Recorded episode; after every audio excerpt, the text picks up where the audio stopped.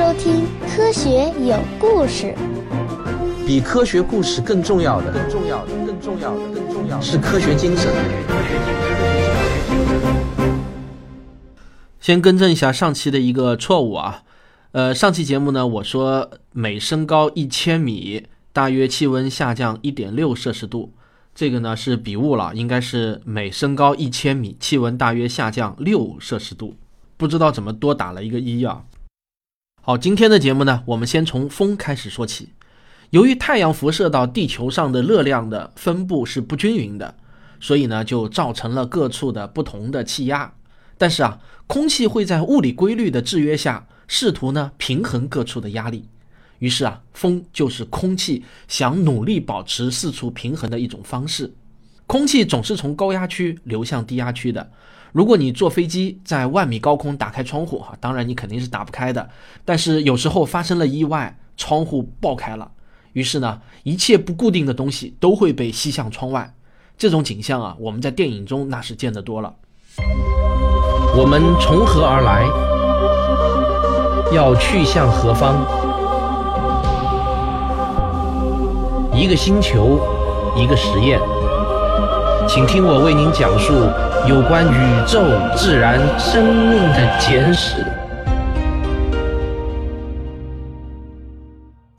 压力越大呢，产生的风速也就越高，而风的破坏力与风速的平方成正比。因此呢，时速三百公里的大风可不是只比时速三十公里的风强十倍，而是一百倍，破坏力那当然也要大得多得多了。把数百万吨的空气加速到这种程度。其拥有的能量啊是极其惊人的。我们上期节目说过，一次典型的飓风在二十四小时中释放的能量是十的十九次方焦耳的量级。我们不妨把这个转换成电力，或许啊可以让你更加直观地感受到它的大小。一度电呢，相当于三点六乘以十的六次方焦耳，也就是啊相差了十的十三次方个数量级。这呢就相当于十万亿度电。而国家能源局发布的我国二零一四年全年的用电量是五点五万亿度，怎么样？这样你有一些概念了吧？理想化的来说呢，如果用台风来发电，把一天的台风的能量全部发成电，那么发一天就够两年用的。大气有寻求压力平衡的内在动力，这一点啊是哈雷第一个认识到的。你发现没有？哈雷同学在我们这个系列节目的上镜率实在是非常高。然后呢，由他的英国同胞哈德利在18世纪加以详细的阐述。他发现上升和下降的空气柱会共同形成气旋，这个呢也被称作哈德利气旋。哈德利是一名律师，但是啊，他对天气保持着浓厚的兴趣，这很符合标准的英国绅士的典型形象，天天拿把雨伞嘛。他认为啊，气旋产生的根本原因是地球的自转，最明显的现象呢就是海洋贸易风。不过啊，最后完成理论计算的是法国工程师克里奥利，所以呢，我们今天把它称为克里奥利效应。这个效应啊有很多别名，也叫做克里奥利力啊。这个叫法呢，结尾有连续有两个粒子，很别扭，所以呢，一般也就简化成为科氏力。那还有一个叫法叫地转偏向力，但是呢，我想跟大家说啊，凡是叫力的，其实都不正确，因为科氏力并不是物体真正受力。而是一种假想出来的力，这个怎么理解呢？我觉得啊，在这里我要岔开一点话题，把科氏力讲的深入一点，会对于你将来啊在科技馆吹牛皮有点帮助。很多科技馆呢都能看到一个证明地球在自转的装置，就是大名鼎鼎的复刻摆，就是啊有一个悬挂着的巨大的单摆，这个摆锤的运动啊会随着时间的推移慢慢改变摆动的朝向。当然，这个摆锤啊，必须要非常非常的巨大，怎么也得十几米高吧，这是最小了。当年妇科在教堂中做的那个啊，有六十七米高。如果你看到一个小号的复科摆，那背后啊肯定是作弊了的。太小呢，是根本演示不出克里奥利效应的。我记得有一次在某个场合听一位科技馆的讲解员讲解复科摆，他说啊，根据牛顿第一运动定律，物体的运动方向要改变呢，必须要受力。所以啊。我们看到复刻摆的运动方向改变了，必然是受到了某种外力的作用。那这个呢，就是地转偏向力，也叫科氏力。这个解释啊，有两个问题。第一个是我们看到物体运动方向改变，不一定是被观测的物体受力，也可以是我们自己受力。是我们自己相对于被观测物体改变了运动方向导致的。第二个呢是这种解释啊，没有说明为什么傅科柏证明了地球自转，而傅科摆设计的初衷啊，就是为了证明地球自转的。要把傅科摆的原理解释清楚，我们必须站到上帝视角来看。我们要假想自己呢是在太空中看一个旋转的地球。现在啊，我们要以太空中某一个固定的点作为参照物，然后呢，想象地球上有一个朝着那个固定的点做来回摆动的摆锤。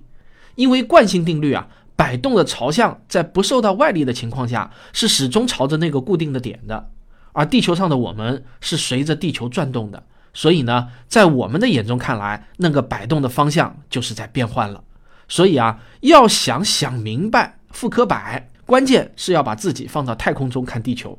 所以呢，富科摆的关键是摆线的顶端啊，必须要有一个万向节，确保地球的转动不会牵扯到摆动的方向。而且啊，与那位讲解员的解释刚好相反，恰恰是因为傅科摆没有受到外力，这才产生了科里奥利效应。从上帝视角来看呢，改变运动方向的是我们，而不是摆锤。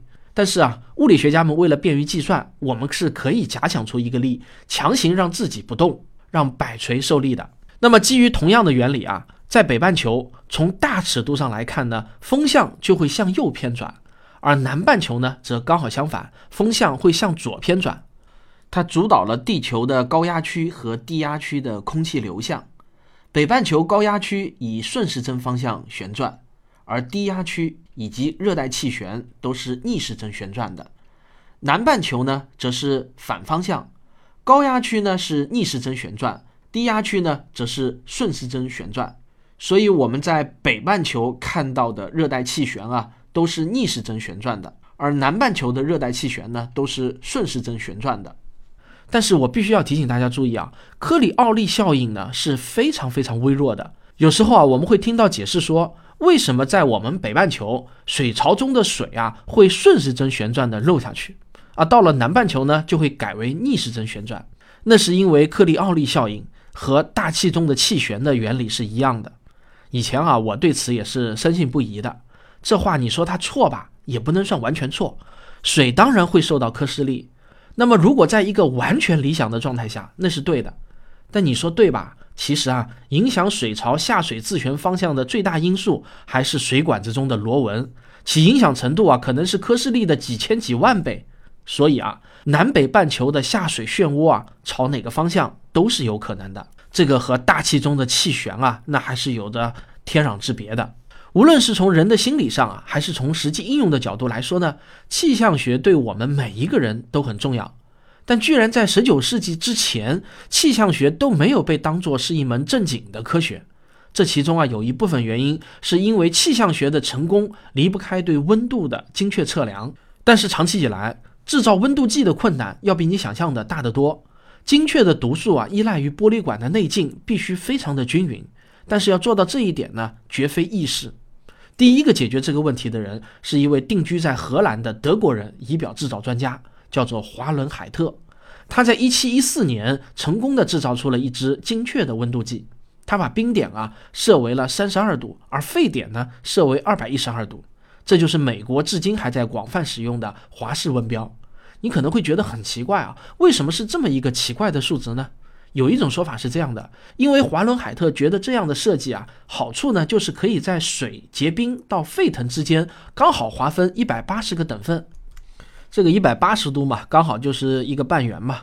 然后呢，又可以让人体的体温尽可能接近一百华氏度，实际上呢是九十六华氏度啊。但是我个人觉得这个解释有点牵强。显然呢，这种奇怪的数值设定啊，肯定会让很多人感到无所适从的。所以呢，到了1742年，瑞典天文学家舍尔西乌斯就提出了另外一种与他竞争的温标。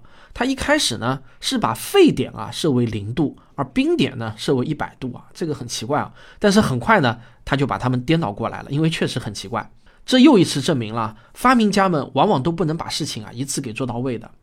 不过呢，摄氏度的温标设计啊，显然更符合人的认知习惯，明显要好用得多。所以呢，今天啊，世界上的绝大多数国家都采用摄氏温标，连英国啊，都在一九七零年以后呢弃用华氏温标了。但是美国还是在广泛使用。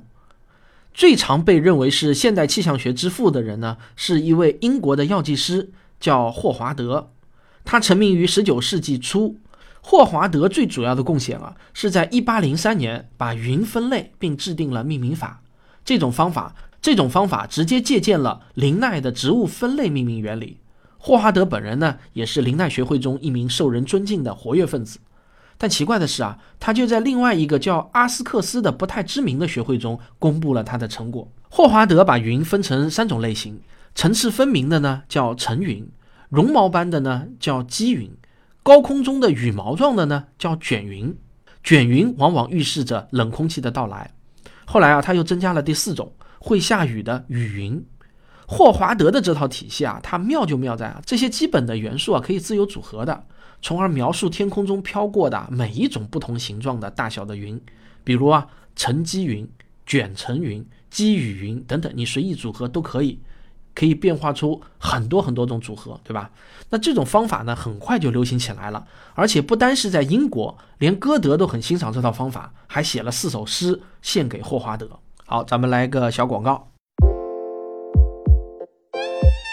科学有故事的微信公众号和 QQ 群都已经开通了，欢迎大家关注微信公号，获取有关我和节目的最新动态消息。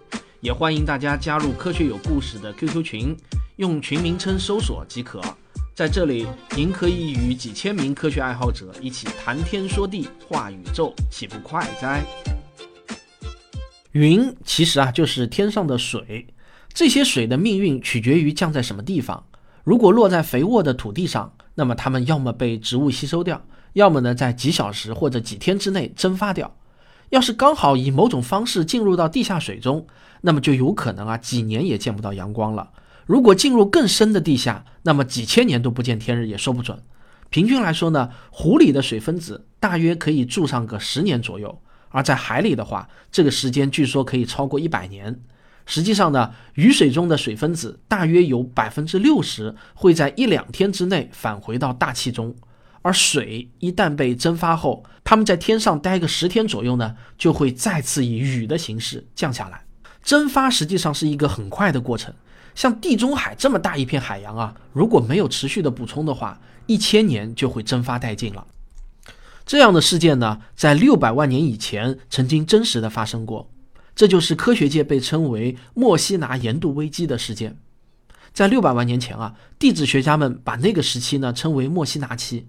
由于大陆板块的移动，就阻塞了直布罗陀海峡，于是呢，没有了水源的补充，地中海的水就会不断的蒸发，然后逐渐干涸。被蒸发的水呢，以淡水雨的形式降到了别的海中，就稍稍降低了那些海水的盐度。这就使得那些地区结冰的区域啊逐步扩大，而扩大的冰区呢又会将越来越多的太阳热量反射回去，于是呢就形成了恶性循环，直到把整个地球都推入到冰河世纪。这次事件说明啊，地球运动的一点点小变化都可能产生超乎我们想象的大影响。地表上的各种自然表现的真正力量之源就是海洋。实际上。气象学家们越来越把海洋和大气看作是一个单一的整体系统来对待。海水中保存和传递热量的能力之强，超出了我们的想象。每天，墨西哥湾暖流给欧洲带去的热量，相当于全世界十年产出的煤包含的热量之和。这就解释了为什么比起加拿大和俄罗斯，不列颠群岛和爱尔兰的冬天呢要温暖得多。但是水热得很慢。所以在夏天最热的时候啊，我们会去湖里或者游泳池中找点凉快。也正是因为这样，我们人体能感受到的季节变化总是落后于天文学意义上的季节变化。那在北半球，三月就是天文学意义上的春季了。但是在三月，我们可能还穿着棉袄呢。上海的平均气温啊，一般都还在十度以下，而我国大多数地方最早要到四月才能感受到春意。这背后的原因啊，其实都是因为海洋在起着调节作用。海洋中的海水啊，也并不是均匀一致的，它们在温度、盐度、深度、密度等方面都有差异。这些呢，又极大的影响着它们传递热量的方式，进而呢，又会对气候施加影响。例如啊，大西洋的盐度就比太平洋高，这是一件好事情。盐度越高的海水呢，密度越大，密度大的海水就会下沉。那么，若不是大西洋含有更多的盐分，大西洋洋流就会一直推进到北极地区。那么，北极是暖和了，但是欧洲的宜人温暖也就没有了。地球上热量的主要传递方式呢，被称为温盐环流，这个呢也叫深海洋流。这种运动啊，非常的缓慢，是一种极深极深的海底洋流。这个呢，还是由那位科学家兼冒险家的伦福德伯爵在1797年首次观测到的。他发现海洋表面的海水到了欧洲附近后呢，密度会增大，然后呢会下沉到极深的海底，以非常缓慢的速度再返回南半球。这些海水到达南极后，就会融入到南极的绕极洋流中，最终被带入到太平洋中。这个过程极其的缓慢，海水从北大西洋运动到中太平洋，大约要花去一千五百年。但是传递的热量以及对气候的影响。那是非常巨大的。听到这里呢，你可能想知道，科学家是怎么知道一滴海水从这个大洋流到另一个大洋花了多少时间的呢？是这样啊，科学家可以测定海水中某种化合物的含量，然后啊，可以进一步计算出它们是多久之前从空气中进入海水的。通过比较不同地点、不同深度的数据，科学家就能合理的绘制出海水的运动路线图。温盐环流不仅仅传递着热量，而且随着洋流的升降，还搅动着海洋中的营养物质，这使得海洋中更多的区域成为适合鱼类和其他海洋生物生存的地区。但不幸的是呢，这种对流很敏感，非常容易被打破。根据计算机的模拟，哪怕是海水盐度的微小稀释，比如格陵兰冰川的加速融化，也可能灾难性的扰乱这种循环。海洋还帮了我们另外一个大忙，它们吸收了巨量的碳，并提供了一种很安全的固化方式。过去啊，人们觉得有一件事情很奇怪：太阳的亮度比它幼年时期已经提高了大约百分之二十五，这本该让地球变得热得多才对。但事实上，正如英国地质学家穆宁指出，这种巨大的变化本该给地球带来绝对是灾难性的影响。但很明显。我们的世界似乎什么也没有发生。那么，到底是什么保持了地球的稳定和宜人的温度呢？答案就是啊，生命。数以万亿计的海洋微生物捕获了二氧化碳，随着雨水降落到了海水中。海洋微生物绝大多数我们连名字也没有听说过，比如说啊，孔虫、球石、钙质藻等等。这些小东西啊，利用碳制造了自己小小的壳，正是这些壳。固化了二氧化碳，避免了二次排放到大气中，形成有害的温室气体。最终，这些孔虫、球石等等海洋生物死去并沉入海底，被压成石灰岩。要是啊，你去到英格兰的多弗尔看一下那里的白色峭壁，那可几乎啊全都是由微小的海洋微生物的尸体形成的。大自然的鬼斧神工会让你感到震撼，但是啊，当你意识到这里累积了多少的碳的时候，你会真正感到不可思议，一块砖头大小的多氟尔白垩岩所包含的碳，就相当于一千多升二氧化碳包含的碳。这些二氧化碳要是留在大气中，可不是什么好事情。总的说来呢，固化在地球岩石中的碳是大气中的八万倍。最终啊，石灰岩又会成为火山的喷发物，于是呢，碳又会回到大气中，然后又随着降雨落到地上，完成一个循环。整个这样一个过程呢，就被称为长期碳循环，所花的时间啊，确实是够长的。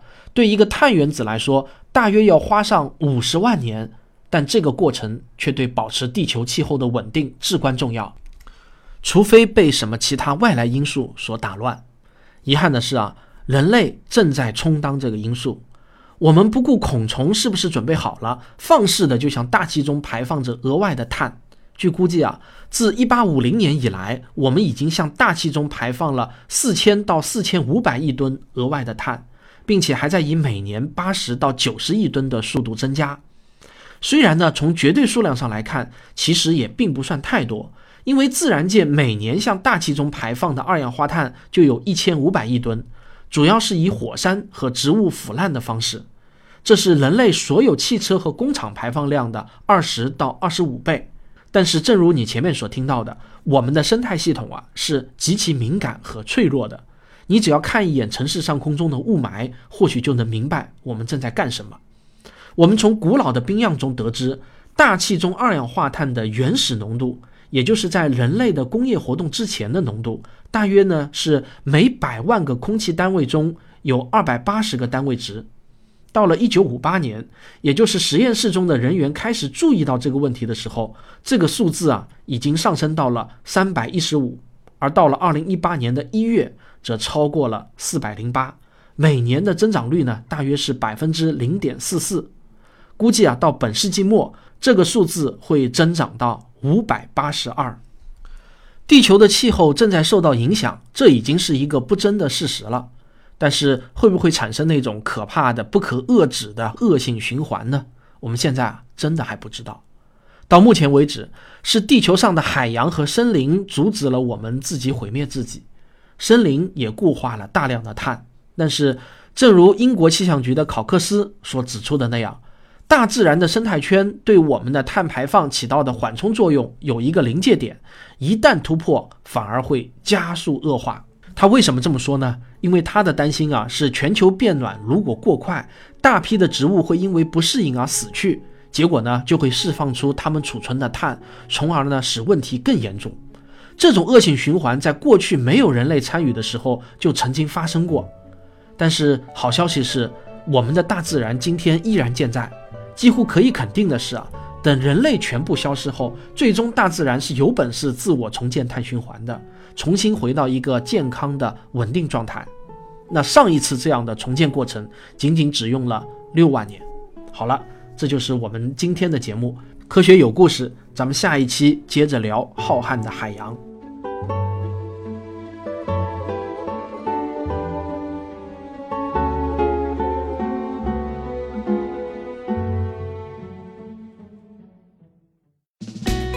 我是刘敬正，我是汪杰，我是吴黎明，我是王木头，我是旭东，我是卓老板，我们是科学声音。呃，《万物简史》这本书啊，虽然呢是全球最受欢迎的科普书之一啊，这个一点也不假，而且拿了很多的奖。但是呢，我们实事求是的讲，里面的错误呢还真的是不少，到处都是坑。在被坑了很多次之后呢，现在我几乎对里面涉及的每一个数字啊都要去求证一下。一求证啊，就发现很多数字呢，要么呢是不对的，要么呢就是不太准确或者已经过时的。在这里呢，我也要再次感谢一下科学声音的专家顾问团，各个领域的专家啊，经常给予了我非常多的帮助。那么，如果你也想成为我们专家顾问团中的一员，如果你是在某个领域的博士以上学位，或者啊，呃，确有证据表明你在某个领域是专家的话，那么希望您加一下谭老师的微信号四零零零零九五九。我们现在呢比较缺呃天文学、海洋地质学以及化学方面的专家。好，如果你喜欢我的节目的话，请别忘了订阅和点赞。我们下期再见。